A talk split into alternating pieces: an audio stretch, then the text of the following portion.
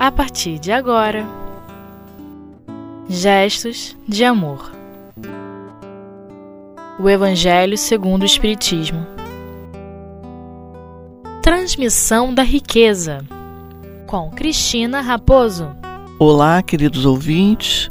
Estamos mais uma vez aqui dando continuidade ao estudo dessa doutrina espírita tão maravilhosa que Deus nos confiou para que pudéssemos tirar o véu da dificuldade, o véu da impureza daquilo que Cristo nos trouxe, da deturpação que o cristianismo acabou sofrendo ao longo dos séculos.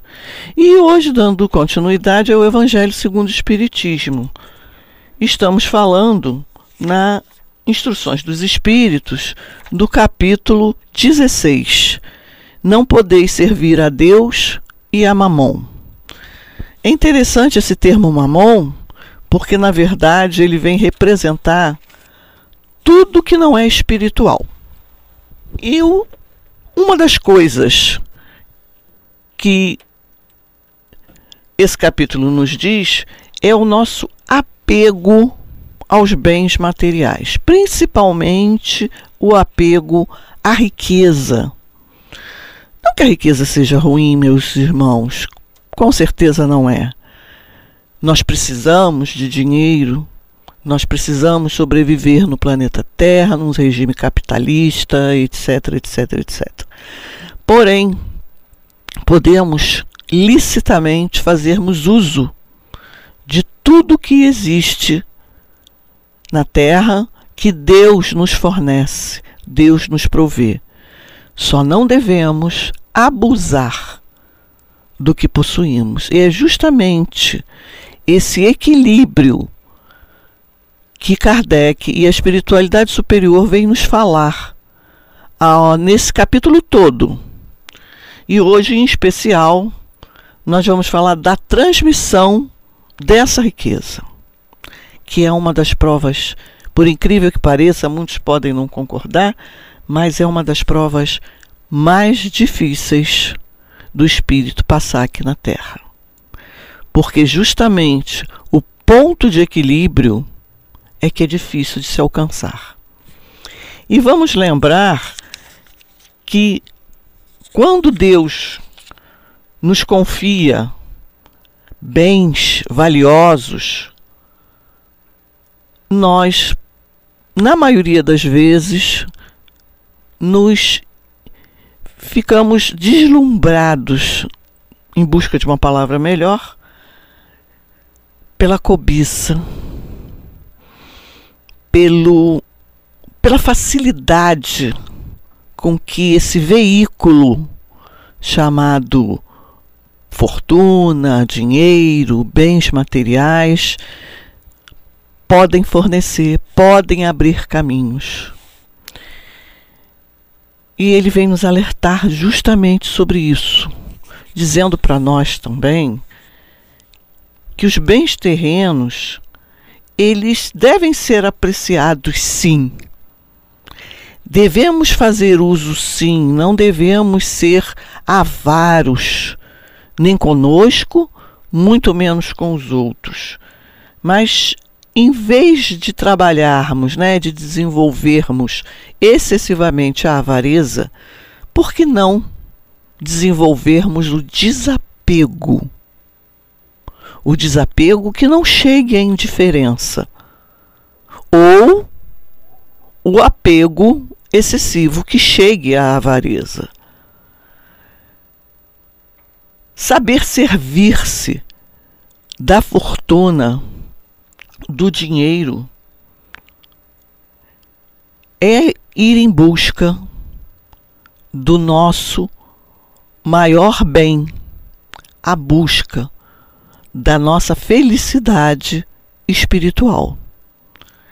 E no item 15 desse capítulo, que nós estamos, vamos tratar hoje, que é justamente essa transmissão, nós, de uma maneira geral, se pura e simplesmente por alguns não terem a crença, não terem conhecimento do processo da lei natural que se chama reencarnação, acabam não se importando muito com o abuso que fazem ou que podem vir a fazer desses bens.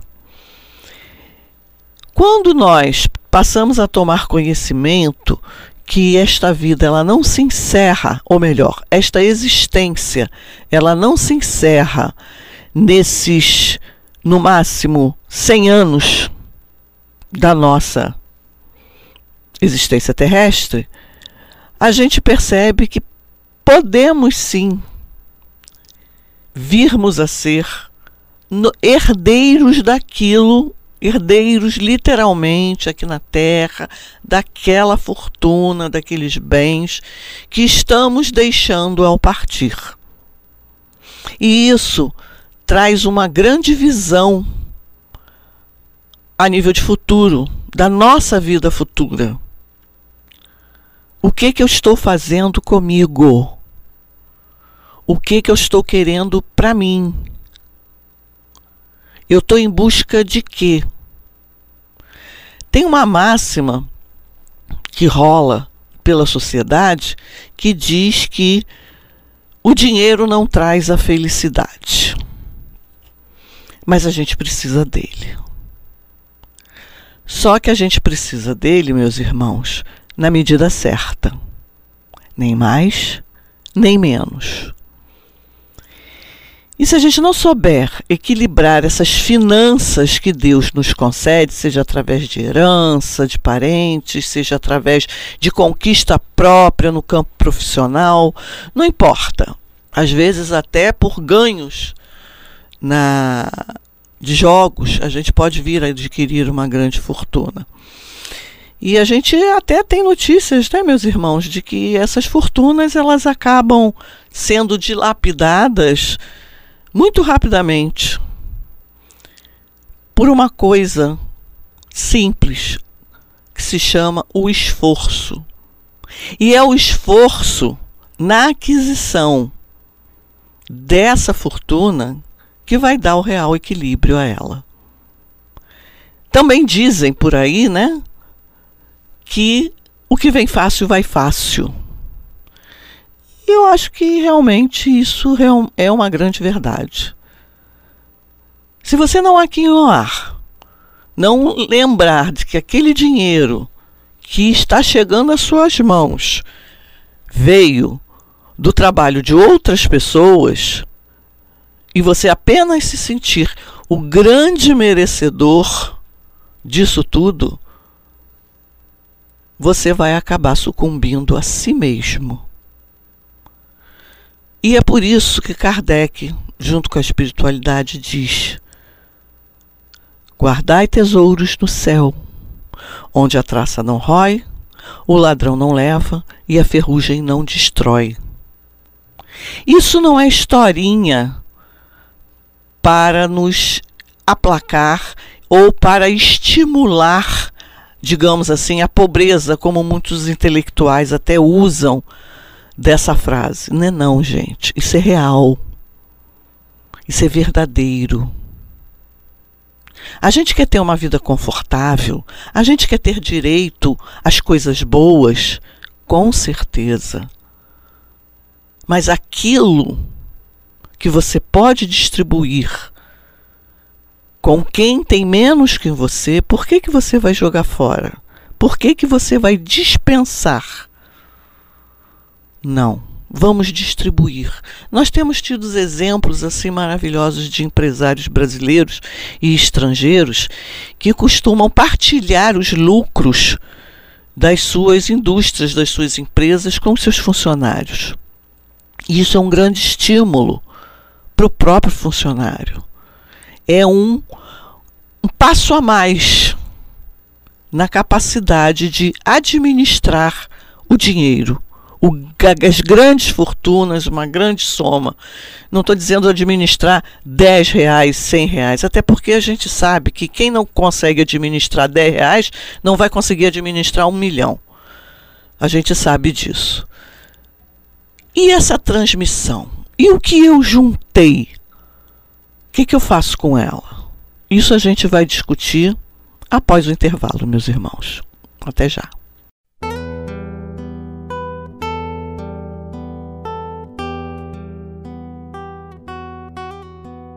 Gestos de amor. O Evangelho segundo o Espiritismo. Queridos, estamos de volta para darmos continuidade a esse estudo tão rico para fazer uma comparação adequada ao tema que é justamente a riqueza. Hoje, quem está nos trazendo a mensagem é o nosso querido São Luís, que ele passou essa mensagem lá na Sociedade Parisiense de Estudos Espíritas, vamos lembrar, o primeiro centro espírita do mundo, gente, em Paris, conforme já falei, em 1860. E ele vem nos dizendo assim: ele faz uma pergunta, ou melhor, Kardec e seus pares fazem uma pergunta a São Luís acerca justamente desse lidar com a fortuna. Eles dizem assim: eles perguntam assim a São Luís: o princípio segundo o qual o homem é apenas o depositário da riqueza de que Deus lhe permite desfrutar durante sua vida, tira-lhes o direito de transmiti-las a seu descendente? Pergunta inteligentíssima e extremamente pertinente do nosso professor Rivaio. Olha só. Depositário da riqueza que Deus nos permite desfrutar. Então, isso já nos leva a pensar que nós não somos donos de nada. Nada nos pertence. Apenas aquilo que a gente pode levar para o plano espiritual. E lembrando uma companheira nossa, ela sempre diz nas suas palestras que caixão não tem gaveta. Então não dá para a gente botar coisas no caixão para levar para o plano espiritual.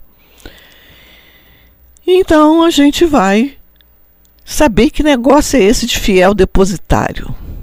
Fiel depositário é aquele que toma conta para alguém, que administra para alguém, é como um procurador ou um tutor dos bens de alguém. Que depois você tem que prestar contas dos bens aqui na Terra. E é isso exatamente que nós somos quando encarnados nesse planeta. Fiéis depositários do que Deus nos permite desfrutar. Nem o nosso corpo é nosso, meus irmãos. Já paramos para pensar sobre isso? Que quando nós desencarnarmos, desencarnarmos, desculpe, nós vamos deixar esse corpinho que por vezes nós gostamos tanto e vamos seguir em frente, sem olhar para trás. E esse corpinho servirá à natureza. E Deus é tão bom que depois dá um outro corpo para a gente, zero quilômetro. Zerinho, zerinho, zerinho. Para a gente continuar a nossa jornada. Mas, bom, o que podemos fazer com o direito de deixar o que a gente aqui ou na Terra aos nossos descendentes? O que, a espiritualidade respondeu a Kardec? Quer dizer, São Luís em especial.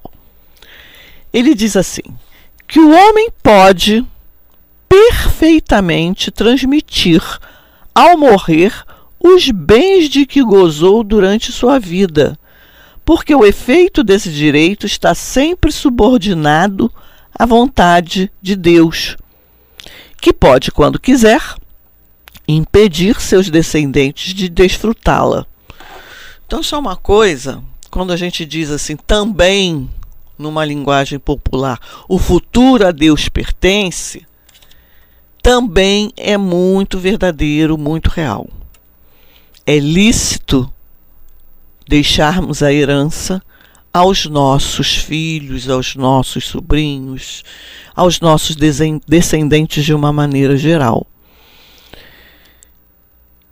Mas também nos é lembrado que não é porque você está deixando algo substancial em termos de bens materiais, que os seus descendentes estarão protegidos de qualquer intempérie econômica, de qualquer intempérie na mudança política, de qualquer país em que seus descendentes estejam encarnados aqui na Terra.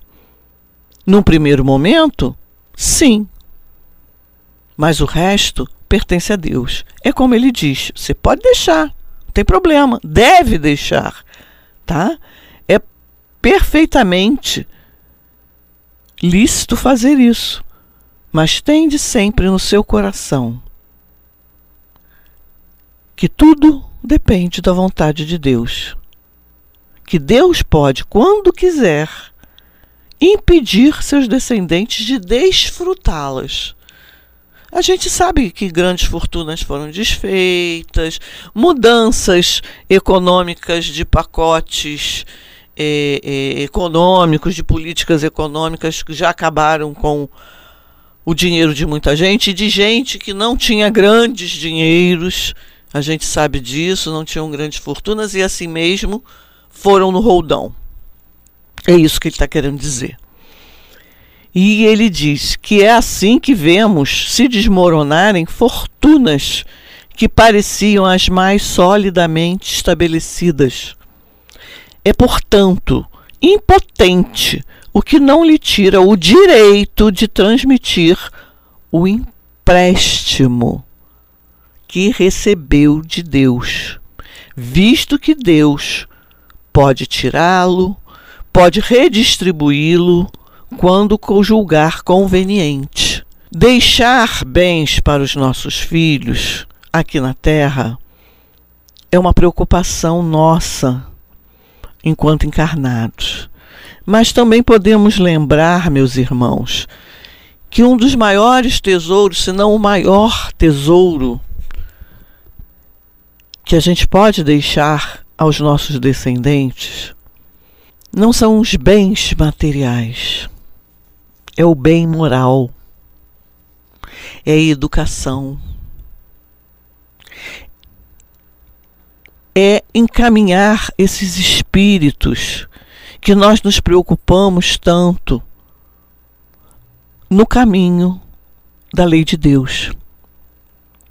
Porque até lá no livro dos Espíritos, não me lembro agora a questão, Kardec pergunta aos espíritos por que, que nós somos ainda infelizes?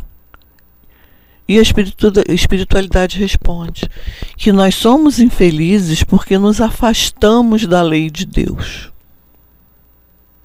Quando a gente aprender a seguir o caminho reto, o caminho que Jesus já trilhou para nós. Ele deixou pedrinhas, ele deixou marcações para que nós seguíssemos suas pegadas. Ele já demarcou o caminho, ele já abriu a mata. Ele já fez a trilha. Mas a gente cisma em querer entrar pela mata dentro e fazer o caminho que a gente acha melhor. E aquele já está aplainado, aquele caminho que Jesus deixou. Com tudo que tem direito a ponto dele chegar e dizer para nós: Eu venci o mundo.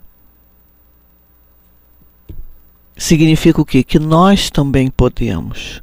Vamos trilhar o caminho de Deus, seguir as suas pegadas. Essa, esse caminho pavimentado pelas bênçãos e pela verdade espiritual que ele nos deixou. E assim, com certeza, irmãos, meus queridos ouvintes, não sofreremos nenhuma vicissitude que nos abale a estrutura, porque saberemos que Jesus, Deus e toda a espiritualidade superior está nos ajudando a caminhar, mesmo com dificuldade essa pavimentação divina que Jesus nos deixou. E que Ele, portanto, meus irmãos, nos ajude, nos ampare e nos abençoe. Até a próxima.